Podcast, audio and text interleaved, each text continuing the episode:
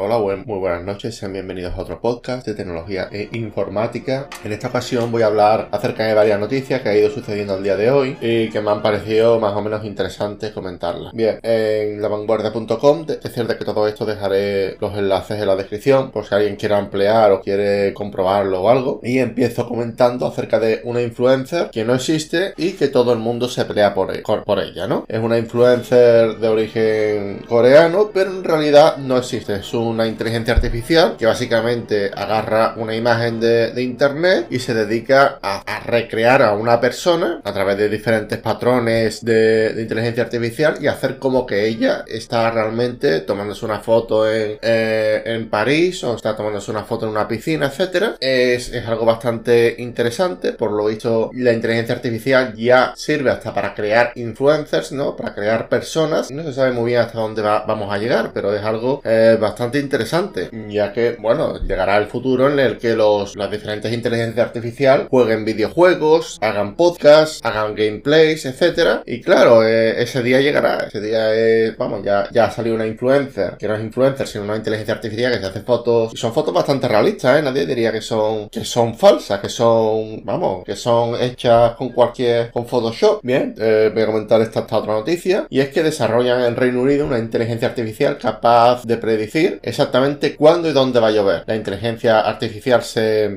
basa en deep learning, es decir, eh, digamos, aprendizaje profundo, digamos, a través de, redes neuronales y a través de, un historial amplio de cuándo ha llovido, etcétera, y mediante diferentes sensores es capaz de predecir cuándo va a llover alrededor del 89% de probabilidad. Y en esto se basa, digamos, digamos, eh, la inteligencia artificial observa los últimos 20 minutos que, han pasado, ¿no? lo que muestra diferentes sensores y a partir de aquí te dice si va a llover o no dentro de dos horas. Es algo bastante interesante y que puede terminar con la profesión de los meteorólogos, ¿no? Bien, vamos a seguir comentando. También en este otro artículo de la bbc.com dice de que este, este invento puede, puede, digamos, salvar muchas vidas, ya que permite saber si va a haber una, una bueno, aquí en España se llama gota fría, imagino que, allí en, Inglaterra se llamará de otra forma, ¿no? Básicamente un montón de lluvia que, que es capaz de llevarse todo por delante. Puede ser, puede ser para, salvar vida en ese sentido, ¿no? Bien, vamos a comentar otra noticia, esta vez de, de elmundo.es, y es que Facebook describe a los niños como una mina por explotar en sus informes internos. Es decir, los niños de entre 10 y 12 años se considera una, una audiencia que todavía está por explotar y que traería mucho dinero a la compañía. Estas declaraciones son muy polémicas y de hecho algún que otro, algún que otro ministro, ¿no? Eh, bueno, ministro no, parlamentario, ¿no? Algún que otro político ha dicho de que, de que esto es una aberración y que, y que y de hecho ha ordenado a Facebook que pare su proyecto de Instagram para niños, comparándolo con la política del tabaco, ¿no? El Instagram para, para niños como el tabaco para, para niños, ¿no? Y nada, vamos a seguir comentando. Y eh, El Salvador acaba de, de comenzar a minar Bitcoin a través de los volcanes por primera vez y han ganado 269 dólares. Esta técnica se basa en, en la electricidad geotérmica, es decir, está la electricidad termonuclear, bueno, el la energía quemando carbón, la energía nuclear y la energía geotérmica. Esta es la primera vez, yo no, yo en el colegio no, lo llegué a y es básicamente en vez de quemar carbón o en vez de,